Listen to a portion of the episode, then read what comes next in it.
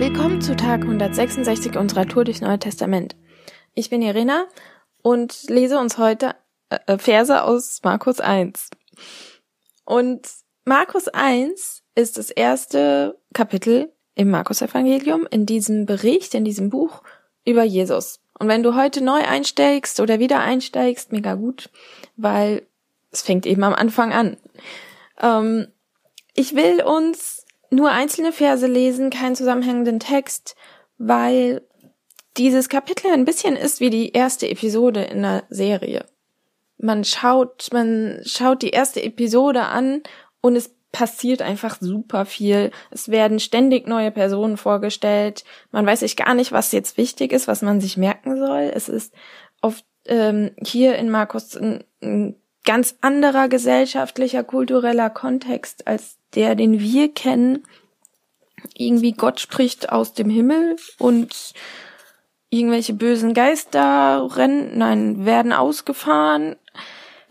Also richtig viel. Und das muss uns nicht verwirren, weil in der ersten Episode einer Serie, da weiß man das auch nicht, aber manchmal ist die Kammerführung so oder der die, die Perspektive, dass man weiß, ah, okay, das muss ich mir merken, das könnte so ein Clou sein für später. Und die haben wir hier auch und die Verse will ich uns lesen.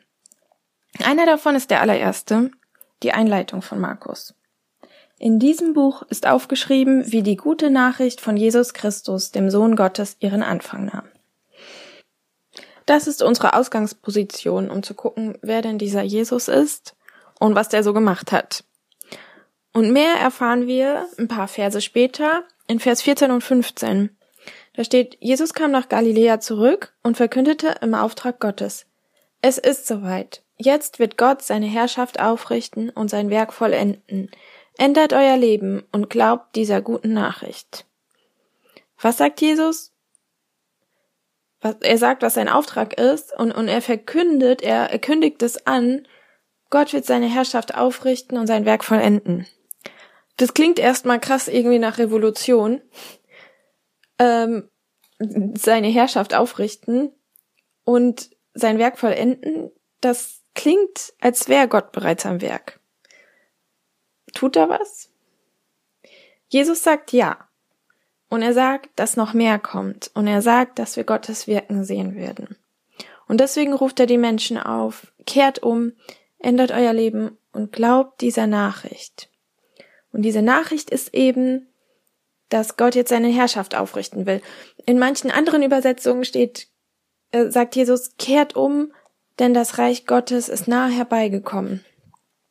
Also Jesus sagt, dass das, was Gott tut, was er wirkt, was er schon seit längerem wirkt, ähm, wird jetzt sichtbar, wird jetzt vollendet, also auch richtig gut zum Ende gebracht. Und wie genau sieht das aus? Das zeigen uns die nächsten Geschichten und Versen.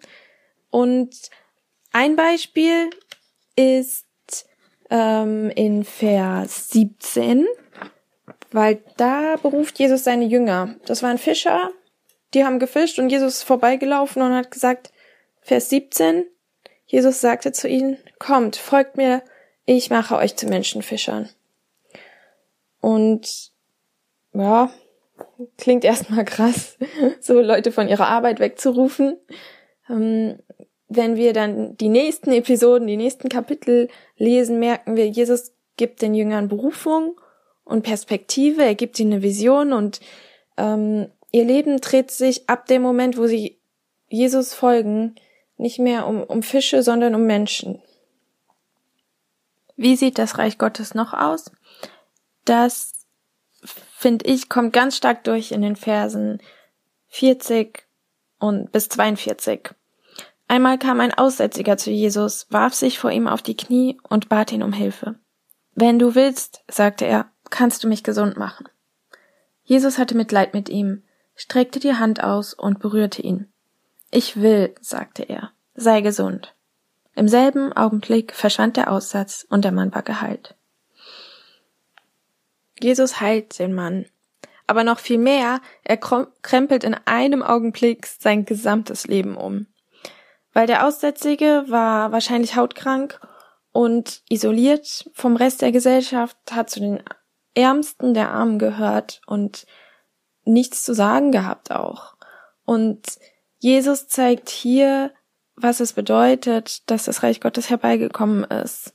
Gott ist die Quelle allen Guten und Gott ist der, der Heilung hat und der heilen kann. Und das haben die Menschen damals auch ganz klar geglaubt. Aber es gab keine Verbindung zu Gott. Und Jesus sagt, das Reich Gottes ist nah herbeigekommen. Jetzt ist die Verbindung da. Der Himmel ist offen. Und in dieser Mini-Geschichte kommt der Himmel auf die Erde für den Aussätzigen, weil Jesus ist voller Mitleid zu ihm. Jesus ist Gott in Menschengestalt und nicht nur irgendein eine Gestalt, sondern eine, die freundlich ist und voller Barmherzigkeit. Und Jesus bricht die Isolation des Mannes, berührt ihn, will ihn heilen und der Mann hat ein neues Leben auf sozialer, körperlicher, emotionaler und seelischer Ebene. Und das ist so genial. Wo wünschst du dir, dass der Himmel auf die Erde kommt? Der Aussätzige ist einfach zu Jesus gegangen und hat sich hingekniet und um Hilfe gebeten.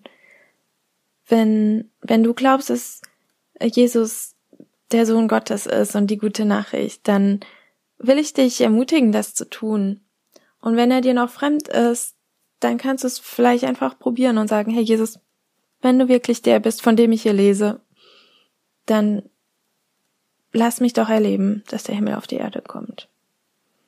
Hab einen schönen Tag heute.